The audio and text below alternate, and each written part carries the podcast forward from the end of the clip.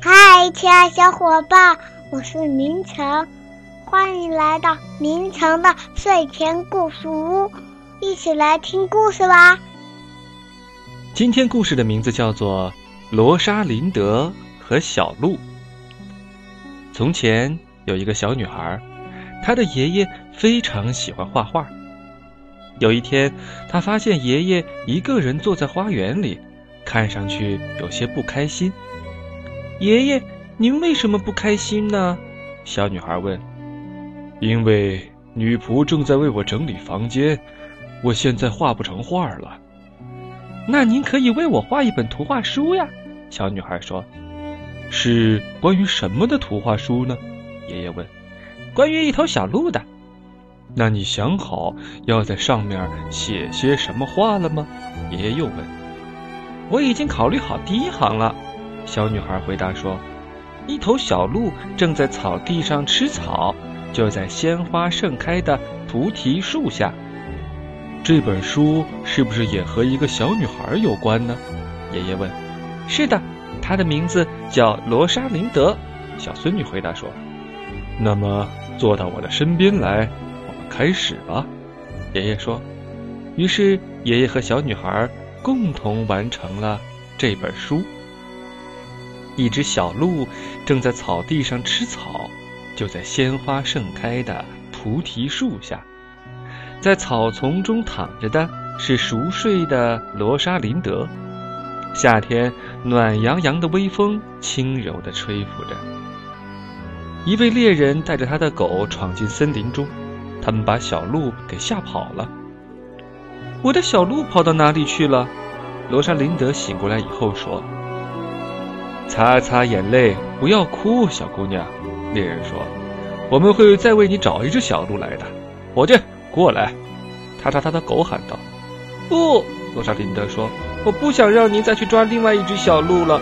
我只想找回我原来的那只，它是我的好朋友。”我以我绿色帽子上的羽毛发誓，猎人说：“我一定会把你的小鹿带回来的。”于是，他和他的狗穿过尖锐的荆棘和灌木丛，进入到了森林深处。那只狗可以闻得出狐狸和野兔的气味，可是就是找不到那只小鹿。与此同时，在离这儿很远很远的地方有一座城堡，城堡里住着一位老国王。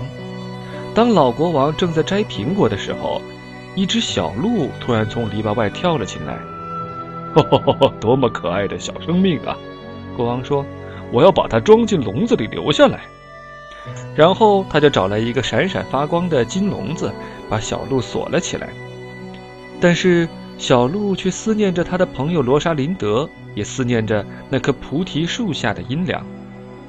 国王拿美味的食物给小鹿吃，拿香甜的美酒给小鹿喝，可他就是不吃也不喝。哦，我想他肯定是有点不舒服。国王对王后说：“我们必须马上请医生来。”但是小鹿仍然拒绝进食，国王只好张贴出一张告示：无论是谁让小鹿开口进食者，赏赐金币一袋。人们从四面八方赶来了，他们给小鹿带来各种各样好吃的东西，但小鹿还是什么都不肯吃。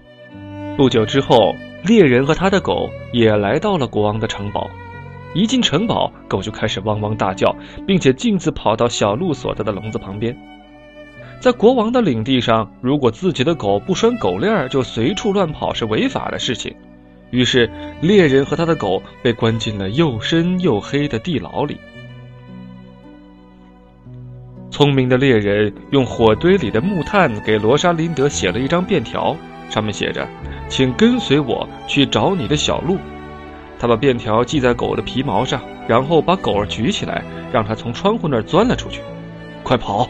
要跑得像北风一样快，他说：“快点把罗莎琳德带来。”当那只狗出现的时候，罗莎琳德看到了他身上的便条，惊讶极了。他飞快地把信看完后，先采了一些菩提树花，然后就拿起他的帽子和手杖，急匆匆地跟在狗儿后面走了。当他们终于到达城堡后，罗莎琳德害羞地站在厨房门旁边，问道：“您好，我叫罗莎琳德。”请问我的小鹿在哪里？厨师看了一眼罗莎琳德手里的菩提树花，不耐烦地说：“那只小鹿连放在银盘子里的食物都不吃，而你竟然想要喂它花儿？先去排队吧。”一位面包师带来了美味的糕点，但是小鹿却依然静静地躺在笼子里，一动也不动。可令人没想到的是，突然之间，小鹿像一阵风一样一跃而起。因为他听到了罗莎琳德的声音，也闻到了她的菩提树花的味道。他跳到罗莎琳德的怀抱里，开心地把所有的花吃了个精光。城堡里传出一阵嘹亮的号角声：“小鹿已经吃东西了！”国王急匆匆地跑出来，他亲手递给罗莎琳德一袋金币：“谢谢你，年轻的女士。”他说：“这是给你的奖赏。”我不要，谢谢你。”罗莎琳德坚定地说，“这是我的小鹿。”你在说什么？国王回答说：“有谁敢这样跟我说话？是我亲自把这只小鹿捉住，又把它锁在笼子里的。拿上金币，快走吧。”我是不会卖掉我的小鹿的。”罗莎琳德说。“小姑娘，你在想什么呀？”围观的游客都警告他说：“国王会把你锁在地牢里的。趁现在还能跑，赶快跑吧！”我会走的。罗莎琳德说：“但是我要带上我的小鹿。”一开始，国王把罗莎琳德关进了地牢里，而小鹿又被锁在了那个笼子里。吃啊，小鹿，接着吃啊！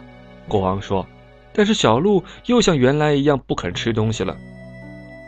好吧，把那个小姑娘从地牢里放出来。”国王气呼呼地说，“就让她和小鹿一起住在笼子里吧。”免得把我的小鹿饿死。现在正是正午时分，阳光明媚。罗莎琳德和小鹿被关在笼子里，国王和他的整个宫廷都在打瞌睡，就连卫兵也睡得正香。这时，猎人和他的狗出现了。原来，他们终于想方设法的从地牢里逃了出来。猎人迅速的撬开了笼子上的锁，把他可怜的朋友们放了出来。